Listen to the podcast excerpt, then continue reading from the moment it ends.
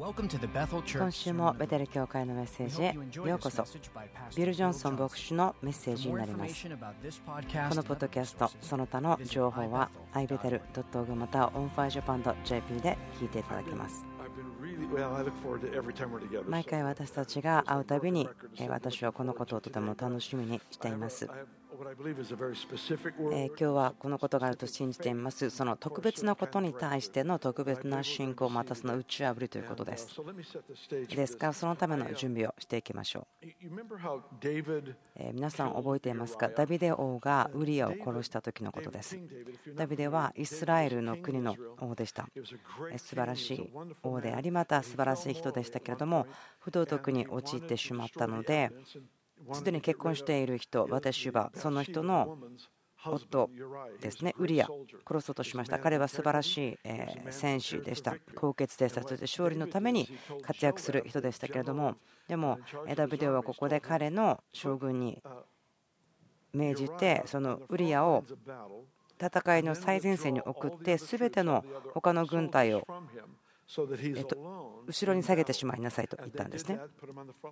ですからそのフロントラインで最前線でウリアは残されてしまったので殺されてしまいました。彼は素晴らしい軍人でした。高潔な人でした。でも彼はただ一人で残されてフロントラインで勝利する人ではなかったんです。なぜならばグループの中で勝利を収めるその準備がされていたからです。結果としてですからウリアは死んでしまいました。私が今週していきたいことがありますけれどもそれはこの部屋の中にいらっしゃる方たちですね。ある方たちはすごくリスクを取りました。例えて言うならばその戦いの最前線に出ていった方です。リスクを取っています。ですから私たちが皆さんをそこに残していきたくはないんです。皆さんこのこと分かってくるといいなと思うんですけれども私たちは努力をしたいんです。皆さんを祈りで支え、そして打ち破りがこの4つ、経済、関係、健康ミニストリーに対して打ち破りが来るように祈っていきたいんです。支えていきたいんですこの部屋の中の皆さんそれぞれ違うリスクを取っていらっしゃると思うんですけれども。この前は選挙の話がありました。また経済の話も何週間かにわたって数ヶ月前にしていますけれども。でも多くの皆さんがリスクを取っています。この国々のための必要またそのチャレンジをしっかりと握って進んでいますけれども皆さんの情熱を見ていますその国々のために捧げてそのこの星が変わっていくためにですねその多く捧げ物をしている方たちがいますけどもでもそこにはリスクが関わっています。それらのようなコミットメントにはいつもリスクが伴います。ですから皆さんが大胆になってリスクを取るように励ますだけ励ましてでも自分がそこに助けずに支えずにそこからこう自分が引いていってしまう。そうしたくはないんです。ある方たちは外国からその夢やビジョンを持ってそのリスクを持って犠牲を払ってここに来ていると思います。であなた方を無視することや考えないことそうしたくはないんです。皆さんがあなたの戦いの最前線にいてそのビジョンを立て上げようそのビジネスを立て上げようとしている時ですから。方法はいろいろあると思うんですけどもあなたがそのリスクを取っている時私たちはあなたを囲みたいんです支えたいんです。その話は後で説明しますけれども関係でもそうなんです。私たちの今日の祈りの時間の時に何か話があったんですけれども普通ではないような大きな和解が起こりましたよ。30年間すごく難しかったですけれども急に癒された和解した。そんなことが起こりました。もう全然なんか前もって知らせは何もなかったけども急に癒しがどのようにして起こったのかということもわからないぐらいのものですけども今週起こりました。私たちそれを喜んでいます。ですから多くのあなた方がその証を前に持っていって友達に分かち合っていったり家族のところに行ったりしてると思うんです。そしてあなたの証が聞かれるようにしてるんですね。今週ですねどなたかとお話ししてたんですけども何か家族の中で自分はその黒い羊だよなぜならば自分は死人の蘇りを信じてるからそのような話を聞きましたけれども本当に信仰を大胆に告白しているそれはフロントライン最前線にいます。でもそれによってあなたが何か孤立してしまうとかですねあなたが自分は取り残されているそう感じてほしくないんです。ですからあなたのために祈ることをしっかりしていきたい。その打ち破りあなたの思いにある必要なもの。リスクを取っていることに対してしていきたいと思っています。それが起こるようにしていきたいと思うんです。健康でもそうなんです。健康にしてもそうですけれども、900人以上の方がヒーリングルームでボランティアをしていてくださってますけども、こんな話を聞いています。多くの方たちですね、大きな打ち破り見ていらっしゃいます。である方たちは、その癒しに対して足を踏み入れたら、すぐ他の方の大きな証を聞くけども、あなた自身の健康はすごく難しくなってきたとか、それなのを聞いていますけども、でも私たちはあなたをしっかりと支えることですね、真理を持ってあなたを支えて励ましていきたい。神様はあなたを1人でその戦いの最前線に恥ずかしめられるために置いたわけではありません。神様があなたに対してデザインしているその処理というものがあるんです。またミニストリーであってもそうです。ある方たちは心が痛いかもしれません。そのリスクを取って進んでいるかもしれません。私たちがしたいことは最後の10分ぐらいですけども時間を取ります。そして祈りたいと思っています。優秀記の一章を開けてください。優秀記の一章ですね。また3章また6章開けていただきたいと思います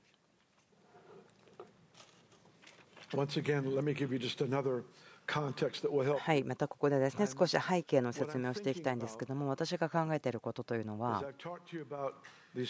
この話もしてますけれども4つの部分。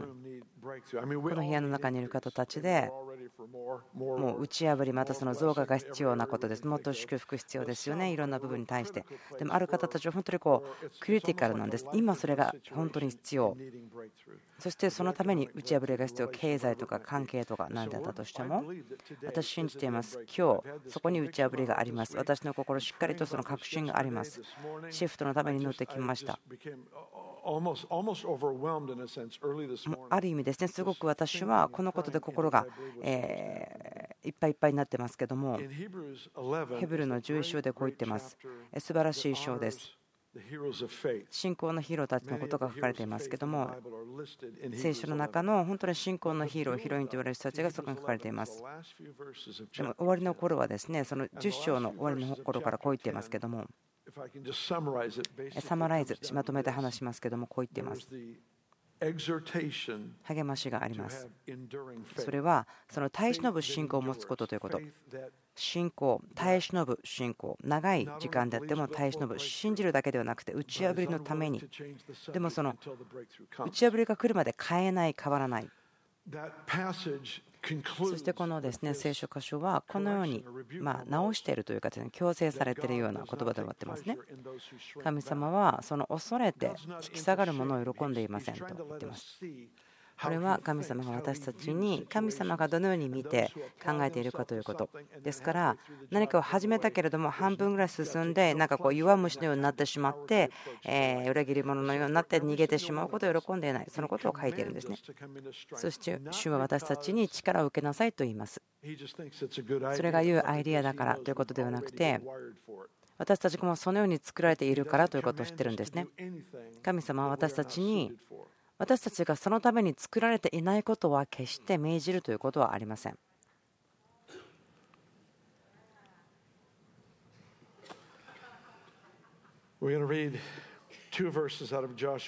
ヨシュアの一章から読みたいと思いますけれども、ヨシュアはイスラエルを導いています。約束の地に行こうとしています。その見くりのライフスタイル、祝福の予言的なものですね、私たちが見ているものですね、その新約聖書の信者として5節から9節5節ですね。すごく重要なんですけども個人的にはとてもこれ重要だと思います。ここによく戻ってきます。よく読みます。祈ります。よく宣言します。歌うかもしれません。このところとても大事なんですね。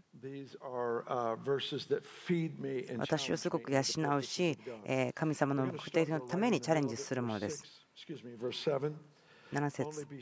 ただ強く大しくあって私のしもべモーセがあなたに命じたすべての立法を守りを行えこれを離れて右にも左にもそれてはならない。それはあなたが行くところはどこででもあなたが栄えるためである。この立法の書をあなたの口から離さず昼も夜もそれを口ずさまなければならない。そのうちに記されているすべてのことを守り行うためであるそうすればあなたのすることで繁栄しまた栄えることができるからである。7節に戻りましょうか。命令があります。強くあれ大しくあれということです。主が私に強く大しくあると命じたならば力というのは私が選択して受け取ることができます。従うならばそこにあるものなんです。神様は私の手の届かないところなのにそれをしなさいというふうに命じることはありません。それは冷酷になりますよね。何か子供にこれをしなさいと言ってそれは無理だと分かっていること、助けがなければできないよということを命じるのはそれは冷酷ですよね。神様がそこで強くありなさいと言ってるならばそれは選択をすることができるということです。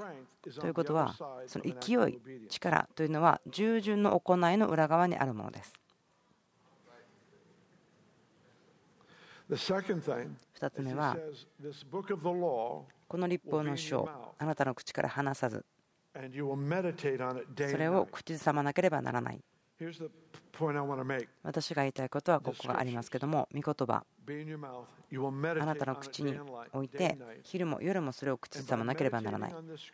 そして神様の言葉御言葉を黙想すること昼も夜も思い巡らせることによってあなたは確かにあなたはその打ち破りまた繁栄を受け取ることができます。これが成功と繁栄です。繁栄、成功ということは、その丘の上にある豪邸のことではないんです。多くの車を持つよということではないんです。まある方たちにとってはそれも含まれているかもしれませんけど、私にはそうではないんです。私を愛する妻がいて、子供たちが私を愛し、孫たちが私を愛し、私を愛している友達たちがいますから、これ以上豊かになることなんて難しいと思うんですね。私はどれぐらいもうこれ以上豊かになれるか分かりません。自分のですね孫ですけれども、こう言ったんですね。あなたのために鉄砲の弾で撃たれてもいいよ。頭はちょっと嫌だけど、手とか足とかならいいかもしれない。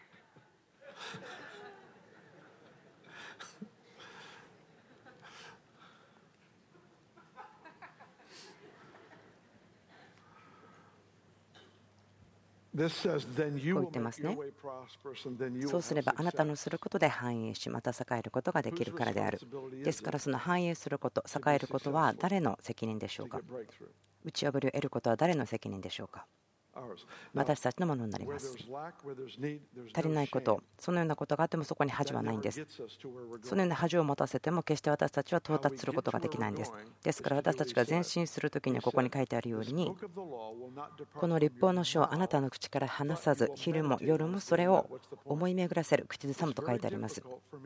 私がもしあ私は経済的な問題があってそしていつ打ち破りが来るんだろうでそのことをですねいつも考えながらその打ち破りのために祈ることは難しいです。塩水と甘い水が同じ泉から出てくることはないしそしてそんなことがあったとしてももしそれが影響を受けていないとは考えられません。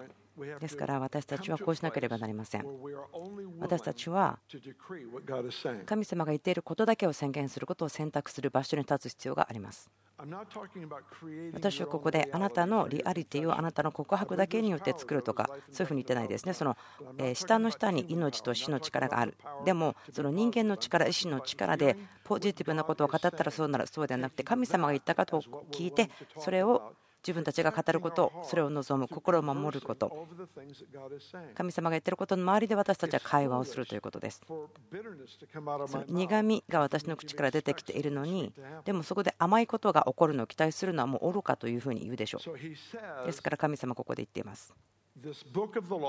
この立法の書、あなたの口から離さず、しかし昼も夜もそれを口ずさまなければならない、黙想しなければならない。ここにとても強い影響があります。あなたが言うことによってあなたの繊細さは高くなりますよということです。多くの方たちは話したり告白することをしたくないというんですよね。神様の約束状況に対して。なぜならば、その推測をして言っている。信仰がないけどそんなこと言えない。そのように言う方たちが多いと思うんですけれども。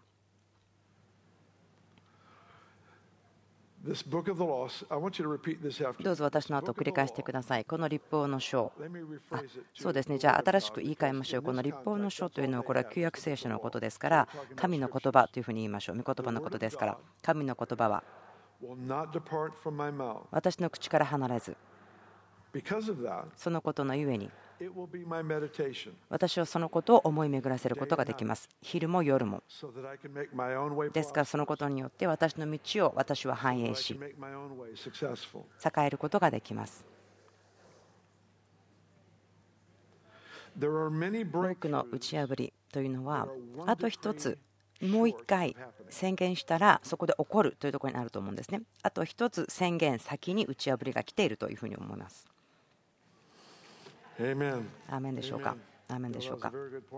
はい、ビルさん、良いポイントです。3章に行きましょう。3章。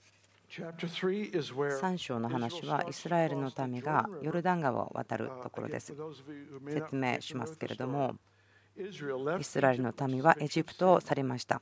罪を表していますけども、その血潮によって、その共に塗った血によって守られて出てきました。それをイエス様の血を表しています。そして荒野を歩き訓練されました。それは神様にただより頼むということによっての訓練です。そして今その約束の地に入ってくるというところに来てそれのためにはヨルダン川を渡るんです。でもここでヨルダンの川は分かれました。その航海のように分かれました。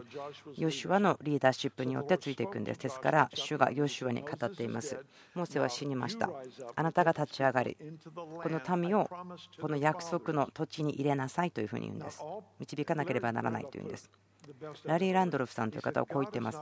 神様はあなたの可能性を成就するということに対しての責任はありませんよということです。ある約束は決して成就されなかったでもそれは神様の失敗足りなさではないんです。神様は言葉をあなたに与えたということはあなた、私たちがそれに対してしなければならない人生に対して神様の目的のために自分たちが働くところがあるということです。この世代の先祖たちですね、そのヨシュアの前先祖の人たちですけども、約束の地に入ることはできませんでした。2人しかできませんでした。カレブとヨシュアです。なぜならば彼らは彼らが言ったこと、守ったからです。見たことから守って神様の約束にとどまったからです。そのことのゆえに何か重要なことを彼らに任せたと思います。今、イスラエルのためはその川岸にやってきました。とても重要な時です。1章、2章、3章。教えていますね。その約束の箱を見なさい。ちゃんと距離を保っていきなさい。神様の恐れというものがある。とても重要なことだと思うんですね。信じる人、また信じない人であったとしても、神を恐れること、とても大事だと思うんです。しかしこの時には民は距離を開かなければなりませんでした。イエス・キリストが血を流したところにはその距離を開けなくても良いのですが、でもこの時には距離を開けなさいと言われた。そしてその後ついていく。契約の箱が水に入り、そして水が分かれた。彼らはそれについていった。契約というのは臨在です。ですからあなたが新しいことに入りたかったらあなたはもっと認識しなければならない神様の臨在に対して今まで以上に多く臨在を認識する必要があります。それは臨在ということです。すべてが臨在なんです。原則だけではなくて臨在が最も大事なものです。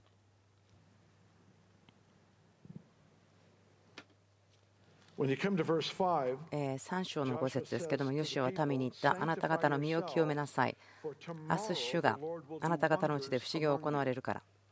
明日、主があなた方のうちで不思議が行われるので、あなた方の身を清めなさい。イスラエルはもうすでに40年間、印と不思議見てきました。ですから、主が何か新しいことに連れていくのではなくて、でも次の日に彼らの人生の中において不思議と印によって大きな変化が来るということです。今までの奇跡というのは40年間、彼らが生き延びるため、彼らの奇跡は彼らを守るため、でも今、彼らは新しい約束の地に入っていて、奇跡は続けて起こりますけれども、でもそれは全身のためであるということ。生き延びるためだけではなくて、彼らの手の働きによって食べ物が与えられるため、民が与えられたのは、その超自然的な力を持って働くということ。自然的な働きを超自然的な力を持ってするその大きなパートナーシップがあるんですね。この約束に対しては自然と超自然が共に働くということ。ですからヨシュはここに言いました。あなた方の身を清めなさい。どういうことでしょうか。もう性別しなさいということです。取り分けなさいということです。イスラエルの民は身を清めることを要求されました。なぜならばこれから彼らのように解放される奇跡のサイズの大きさのゆえです。彼らが期待していたこと超自然的な増加。彼らの人生に対してそのために彼らは清められた心を持っていなければならなかった。興味深いんですけども神様はここでですね罪に対しての強制とかですね叱っていることはないんです。偶像礼拝がなかった。そんなゴミのようなことはなかった。彼らはまこの神様が強制していることが書いてないということから推測しますけども主に従って生きてたと思うんです。でも主が彼らにこう言いました。あなた自身を清めなさい。性別しなさい。別れなさいと言ってますね。神様に彼ら自身を捧げるということ。私たちの人生いろんなこと起こりますよね。忙しくなりますアクティブになりますいろんなことをします。あれもこれもとなります。でも変化が起ころうとするとき、移行が起ころうとするとき、またその劇的な増加、そういったものが起こる、そのミニストルのための油注ぎ、家族の和解、そのようなことが起こるときに、もう角を曲がったらそのことがやってくると感じるときに、あなたのエナジーをですねその分散させてしまっているときではないんです。その時にこそ集中するんです、フォーカスするんです、そして、あもう自分、このシーズンは神様がこれからしようとしていることに対して、しっかりと集中することをする。私のエネルギーも全部1つの場所に向けておく。で私の前に置かれたことに対して神様が働いている時にまた神様が私に何かをしなさいと言った時にそれを全部することができて何もこう失敗することがないようにと。する。ポイントは何でしょうか。その印とか不思議のあるその生き方人生のえ重さということがありますけどもその清められてない心にそのような印不思議が乗せられた時にその心は崩れて壊れてしまいます。その重さというものが清められた心性別された心に乗せられるならばそれは保ち続けることができるんです私たちみんな季節、モーメント必要ですね。何も悪いことはしてない、間違ったことはしてない。神様の祝福があります。でも、でもその神様の主権に受けるときに気がつかされます。自分がもう一度自分がえしっかりと集中しているかどうか、神様がやっているということに対して。なんか今までにはなかったほどにしっかりと集中しなければならない。このイラストレーションの話をですね以前もしました。私が、え平日ですねオフィスに運転してやってきます。そしてまた教会に来るときにその道のストリートサイン私見ません、呼びません。どこに何があるかは分かっています。その印ですね、その道しるべがありますけども、でも別にそれに従ってくるわけではないんです。でもあなたが慣れてるところに移動するときはそうですね、見る必要はありません。もうあなたは見て分かっています。でもあなたが決して今まで行ったことがないところに行くときには、そのサインが必要ですね、道しるべが必要です。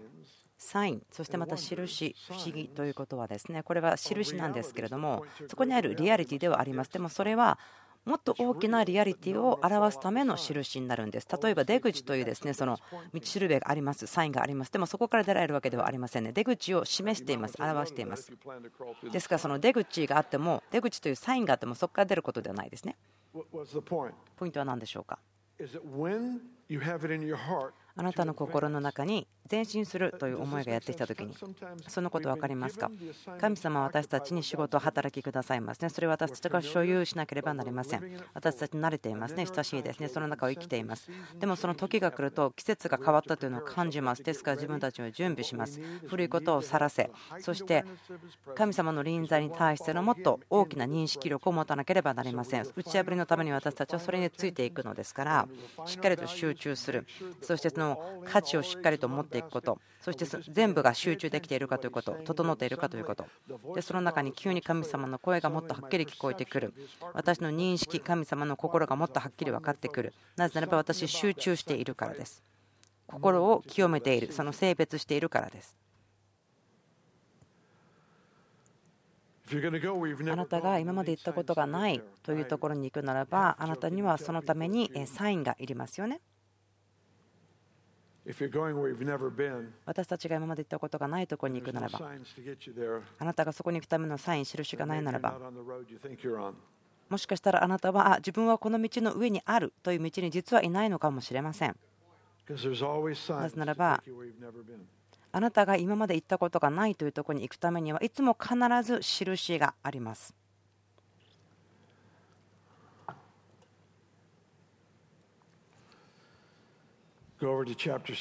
ヨハネの6章。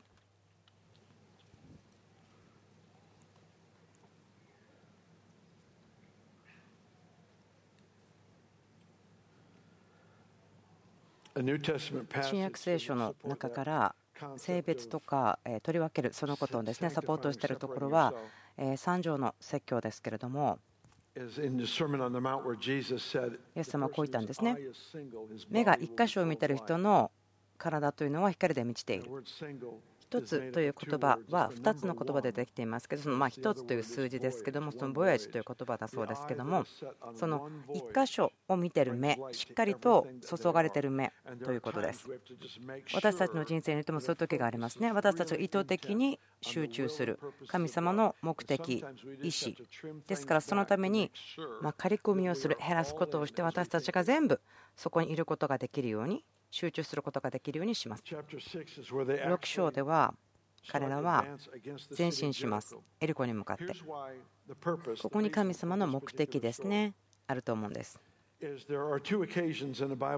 聖書の中で2箇所私を見つけることができることだと思ってるんですけどもでこの時にはエリコの場合ですけども城壁のある町ですね。でも神様はそこ行って取りなさいと言っていた。で彼らの assignment というのは約束の地に入っていて町の周りをマーチする行進する6日間1日1回ずつ回る。そして7日目には7回回る。そして叫びを上げるということでした。でもこの時には1日目が終わった後何の印もなかった。2日目歩いていても何かその石が崩れたとかひびが入ったとかにもない。でもでも3日目も4日目も6日目も何もありませんでした。打ち破りの印がなくて。でも一番最後に急に7日目にやってきたんです。ですから私が信じていることは今日というのが多くのあなた方にとっては7日目だということです。打ち破りの日だということです。あなたが自分の命をもまるでこうかけて戦いの最前線にいるようなそのような状況。でも私たちあなたを神の軍隊として後ろからサポートして覆ってそして今日が打ち破りの日ですよと7日目ですよというふうに宣言します。あなたの家族、体、ビジネス、それが何であったとしても私信じています。今日が多くの皆さんにとって7日目であるということ。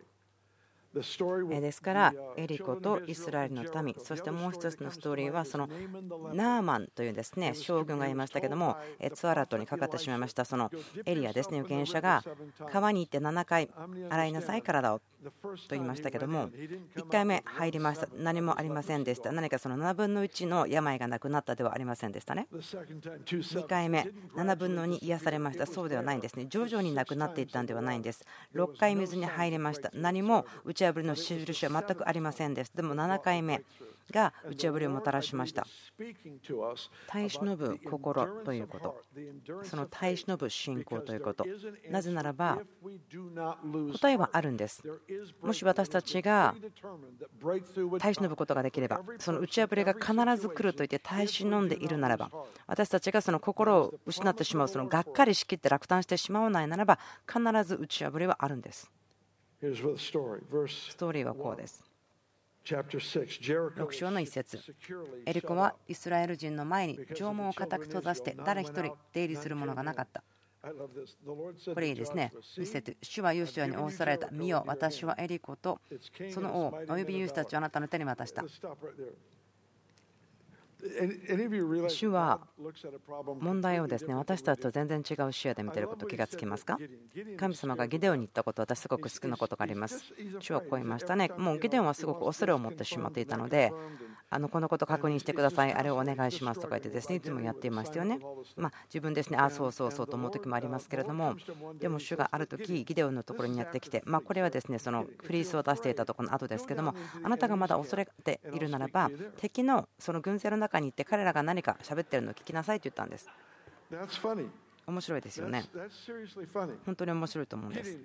ギデオン、もしあなたが恐れているならば、敵のキャンプの中、あなたが恐れている人とただ中に行きなさい。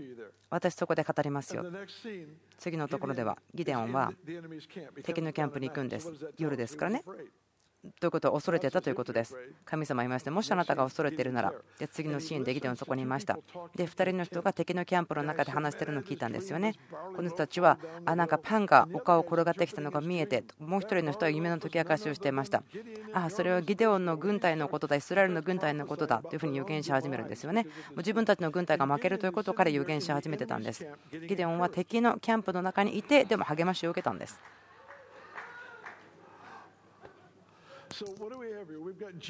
ここでエリコは城も固く閉ざしていました。王も中にいて軍隊も中にいてもう自分たちを守る準備はしっかりできていました。でも神様はこう言うんですよね。あ彼らは今城壁を閉ざしてるよ。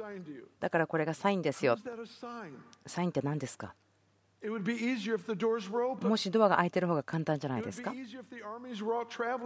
軍隊がどっかに行ってる時の方が簡単でしょうそれだったらサイン印だと思いますよねみんなが死んでたらもうそれこそもサインですよ。でもみんな戦う準備ができてる。でもなぜそれあなたは印というんですか？私たちは神様が問題を見るように問題を見なければなりません。ですからこう書いてありますね。これはあなたの印です。あなたのものです。そしてヨシュアは了解しました。と言ってインストラクションをしました3節。あなた方選手はすべて町の周りを回れ。町の周囲を一度回り6日そのようにせよ。7人の祭司たちが7つの羊の角笛を持って箱の前を浮き7日目には7度町を回り祭司たちは角笛を吹き鳴らさなければならない祭司たちがお羊の角笛を長く吹き鳴らしあなた方がその角笛の音を聞いたなら民は皆大声で時の声を上げなければならない。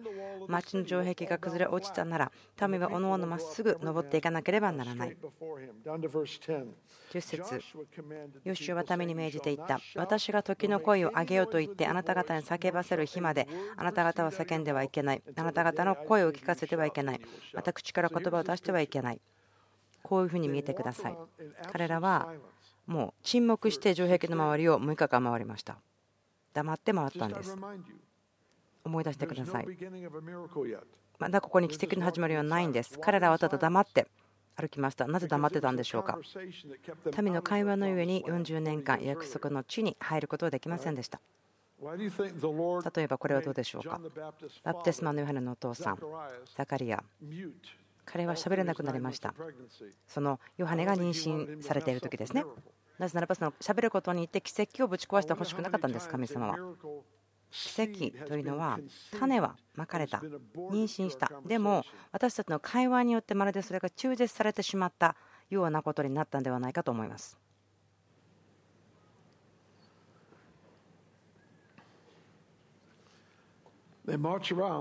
彼らは6日間城壁の周りを回り7日目に7回回った。そして彼らは時の声叫び声を上げた。叫びを彼らが上げた時に興味深いんですけれども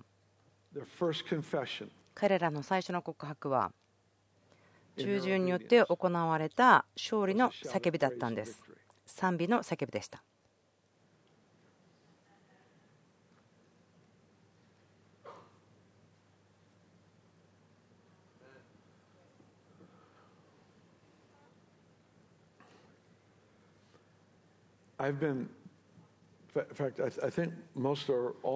私とまた私たちこの教会のスタッフの方たちですね。あることをとても強く感じていますまず初めに言いたいのは、もう本当に驚いているとしか言えないということがあるんですね。人々が人生をどのように生きているかということ、本当に捧げている、委ねていること、お一人お一人がその与えることとか使えること、ものすごいこう犠牲を払うような、そのようなチャレンジを取っているということです。私たちそれを信じているし、また自分たちも生きていきたいと思っています。本当に人々がこれらのことをライフスタイルとして生きていくというわけですね。本当に励まされています。ある人たちはビジネスを始めたり、ある人たちはこう雇われていくことが始まっていたり、その打ち破りが起こってきたり。ですから私はすごく今週ですね、確信があるんです。もし私たちが話すことがなかったり、このような方たちの周りをしっかりとサポートすることがなかったら、失敗してしまうんではないかなと思うんですね、ダビデのように。まあ、ダビデはわざとやったんですけけれども、誰かをその戦いの最前線に送ってその軍隊全体が下がってしまうことになってしまうと思うんです私は皆さんに成功してほしいんですねその夢を見るということに対して神様のご性質をこの町で表すことができるから夢を見ることをやめてしまったらあなたは死んでしまいますよ。あなたは夢を見るために作られました。考えるため、自由に考えるために、あなたが自由であるというところから考える自由があるんですね。もし、どうしよう。私はただそれを後ろから下がって自分は安全なところにいて見ていてああ今後あるようにとは言いたくないんですね私たちその経済の話をしたりします。そして必要なためにまた仕事が与えるために祈ります。それを信じています。4つのレベルのために今日は祈りますけれども、経済というのはそのミニストリーとか関係とか健康とか4つのことを祈りますけれども、これらのことですね、そのもちろんリスク取りますけども、でも取った人たちがその軍隊の同じところで働いているその兵士たちにサポートされる、その何かこう支えられているというのが見たいんです。神様が打ち破り約束をしています。神様は神様です。打ち破りの神様ですから。ですから今日そのことを宣言しなければならないと感じています。今日が7日目です。今日が7日目です。これらのために祈ります。この4つの条件のためですね。4つのエリアに対して祈ります。人に手を置いて祈ります。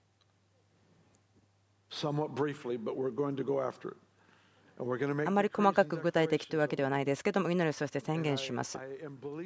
私、信じています。神様が打ち破りを、すべてのこの部屋の中にいる方、またオーバーフロー、またそのオンラインで見てる方たちに対しても、この4つの部分に対して打ち破りがあると思います。もちろんですね、私たちすべてがですね、大体がですね、もう全部この必要あるなと思うんですけども、ある方たちは他よりもある一つのことがすごくはっきり必要だと思うかもしれません。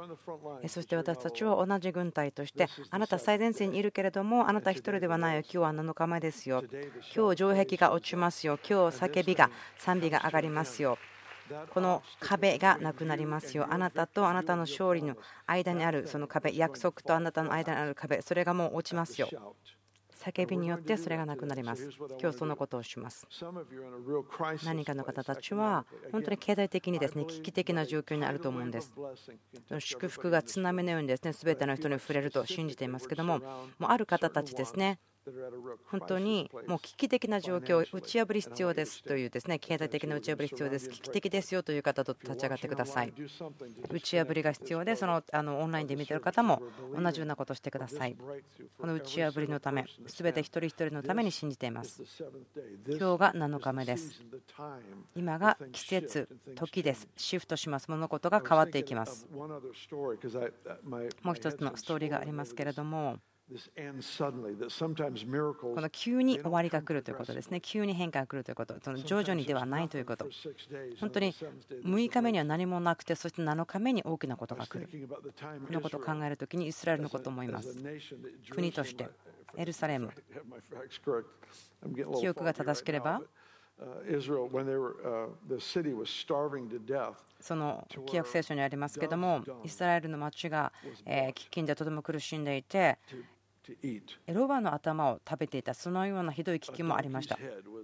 ロバの頭ですよ。もう全然価値がないにもかかわらずです。本当にもう死にそうにあの飢えていたので買われていた、売られていた。でも預言者はこう言ったんですね。明日の今頃、今日、あなたは宴会をしていますよと言ったんですね。自然には全然そのような兆候はないんです。急に変わることなんてないんです。危機です。もうその満たしが来るという希望はどこにも何もないんです。でも次の日24時間後に彼らは、民は城壁の中で宴会をしています。なぜならばその神様からの急な変化が来たんです。ですからここにはそのような必要、今日という方たちがいますね。信じている方たち、7日目の変化、祈ります。見てる方たちも私たちに加わってください。あなたのお財布に例えば手を置いてみるとか何かしてみてください。信仰でやってみてください。どうぞ祈ってください。とても攻撃的に、そしてはっきり祈ってください。具体的に祈ってください。その行為が増加するように。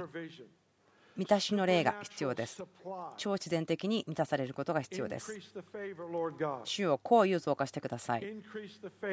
行為を増加してください。増し加えてください。明日のこの時は彼らは飢饉ではなくて宴会をしている。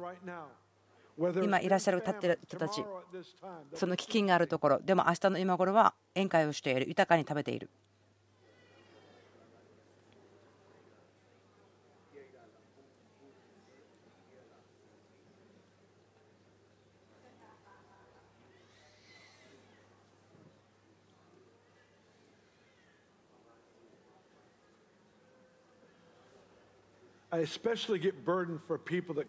特に私ですね、そのえ主にです心が燃えるのはですねその遠いところから来た方たちいますよね。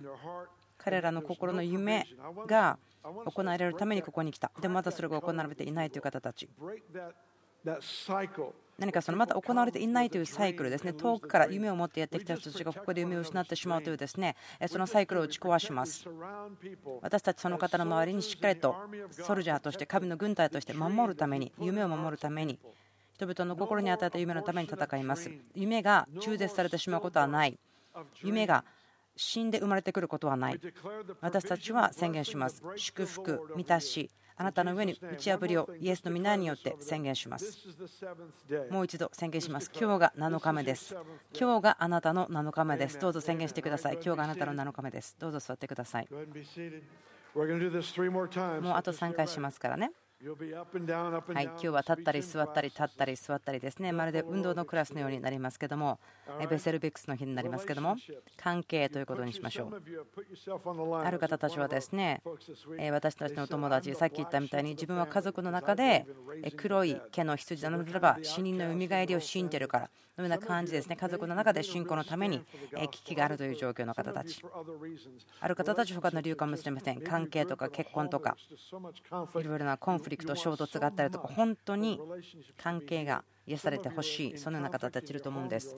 おうち、結婚、どのようなことであったとしても、関係という状況の中において、本当にもう打ち破りが必要な人、もう今日があなたの7日目です。どうぞ立ってください。この方のためにも、このことのためにも祈っておきます。関係が打ち破りが必要だということ。の方たちと立ってください。周りにいる方たちはどうぞ手を置いて囲って祈ってください。宣言してください。増加の油注ぎ。油注ぎがくびきを打ち砕きます。なんかこう負けてしまうというそのサイクルですね、それを打ち砕きます。一致を解き放ちます。あるところでは混乱の霊があなたの家の中で働いているところがあるでしょう。ですから私たちはそのことを祈ります。そのはっきりした思いを持つことができるように。レビアタンの霊それは言われたことをねじ曲げたり誤解させたりする働きですけれどもその力をイエスの皆によって打ち砕けます。そして宣言します。癒しと全くものとなるということが家の中であるように和解の言葉を宣言します。その家計の中に和解の言葉を宣言します。主を感謝します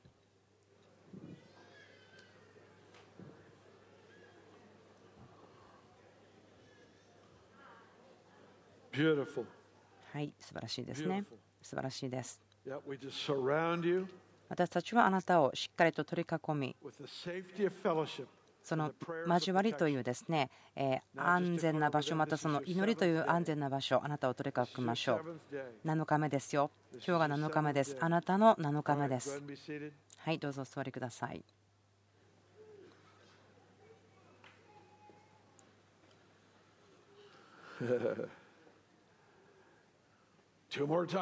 あと2回ですね。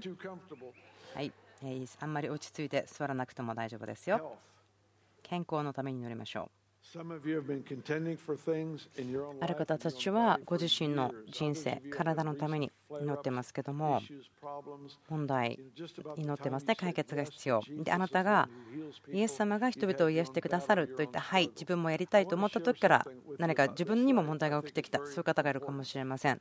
何かそのことを人と話したいんですけれども、癒しのミニストリーに関わっている方、多くの方がその自分も癒しが必要になってきたということがあります。なぜかよくあることではあるんです。なぜというところは話しませんですけれども、でも神様は旧約聖書においてこう言ってます。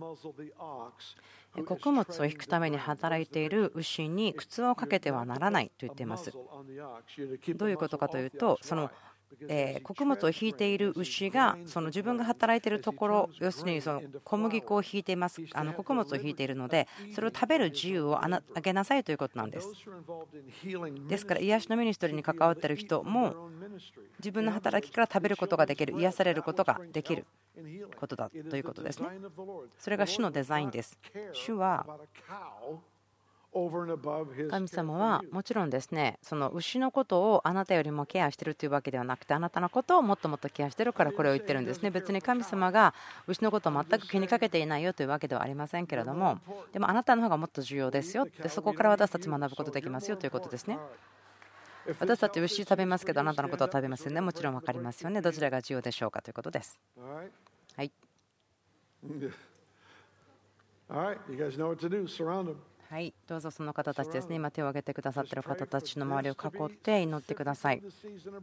打ち破りの季節となるようにはっきりと宣言しましょう。打ち破りの季節です。え誰にも自分祈ってもらってませんよという方がいるならばどうぞその手を振ってください。そしてですね、え私たちはその人たちのところに人を送って祈ってもらえるようにしますから。はい、あと何人の方たちがですねいらっしゃいますけどもどうぞ祈ってあげてください。祈りましょう。はい、ありがとうございます。主を感謝します。子供のパン、癒しは子供のパンです。神様は植えている者たちを養います。飢えています。複雑ではありません。これは難しいことをして得るものではありません。ただの無料のギフトです。求める者たちに全てただで与えられています。ですから宣言します。癒しの言葉をこの方たちの上に、この体に宣言します。今から宣言します。病の霊、病気の霊、人々の体から打ち壊されなさい。創造的な奇跡、作られるものが必要なところを宣言します。あなたは全てのものを新しくされる神様ですから宣言します。何かその世代の呪いとか病気、その家族の家系にあるものを自分ももらってしまったと言っている方、あなたはイエス様を信じた時に新しいその家系に入っています。新しい家系に入っています。天のお父さんの家系ですから、そこに病はありませんよ。そうです。主の皆によって祝福します。今日が7日目ですということを宣言してください。今日があなたの7日目ですよ。アーメン。アーメン立ち続けていてくださいね。もう一つですから、どうぞこれは皆さんですね、全員が立っていることを30秒ぐらいですからできると思います。なぜならばミニストルのために祈るからです。これは本当に皆さんに対してだと信じています。もう皆さんです。もちろんですね、すべてのことは皆さんに当てはまるんですけども、でもこれは特に本当に皆さんですね、もっと大きな打ち破り、もっと大きなデモンストレーションですね、キリストの愛が表されるために。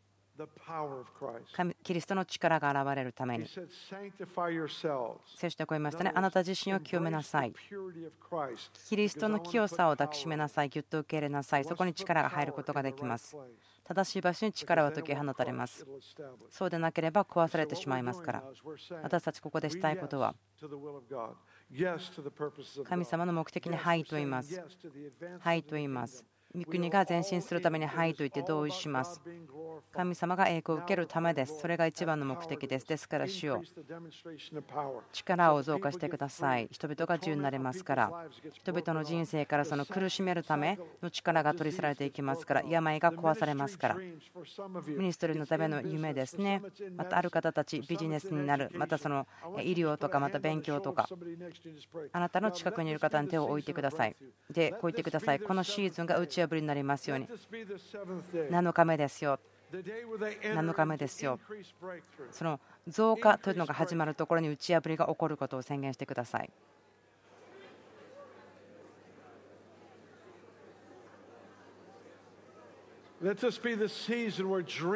夢が実現していくそのようなシーズンにしてください。夢が成就する時となりますように。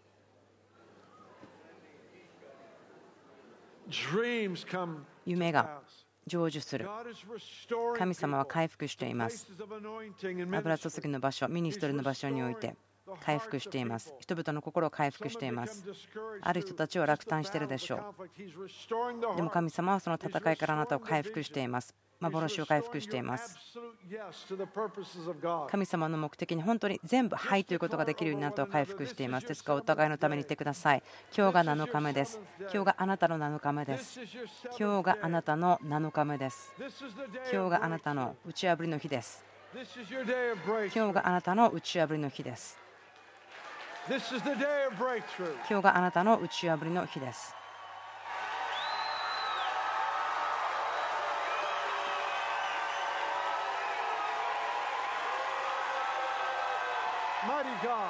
力強い神。力強い神。力強い神様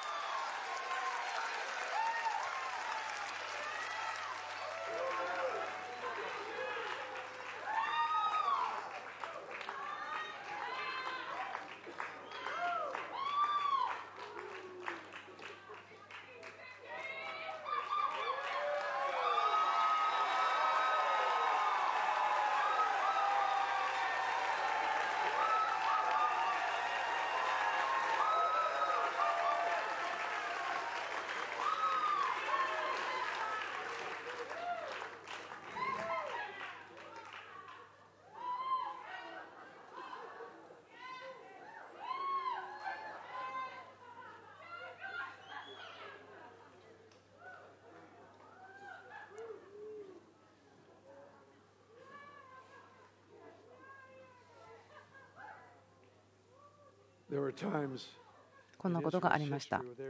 歴史の中で見ることができるんですけども主に叫び声を上げた時にそして敵の国々がそれを聞いたということです。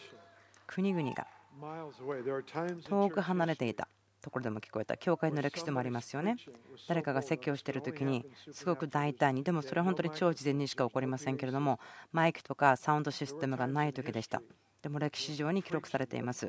説教者がすごく大胆に主の言葉を宣言している時にものすごく遠くても聞こえた。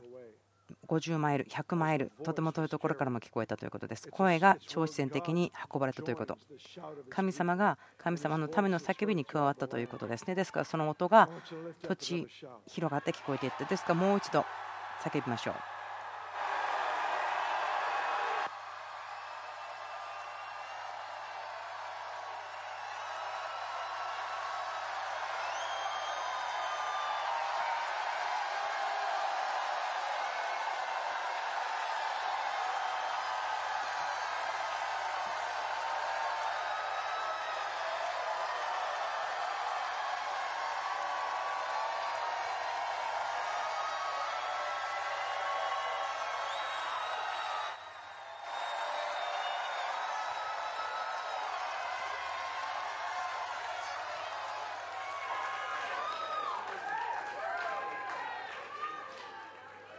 主があなたを祝福しあなたを守られますように。主が御顔をあなたに照らしあなたを恵まれますように。主が御顔をあなたに向けあなたに平安を与えられますように。彼らが私の名でイスラエル人のために祈るなら私は彼らを祝福しよう。もう一つ祈りましょう。私はあなたの上に宣言します。今日が7日目です。今日が7日目です。今日が7日目です.今日が7日目です.今週もベテル教会のメッセージ聞いてくださってありがとうございますベテル .tv にその他いろいろな情報また OnFireJapan.jp でも見たり聞いたりしていただけます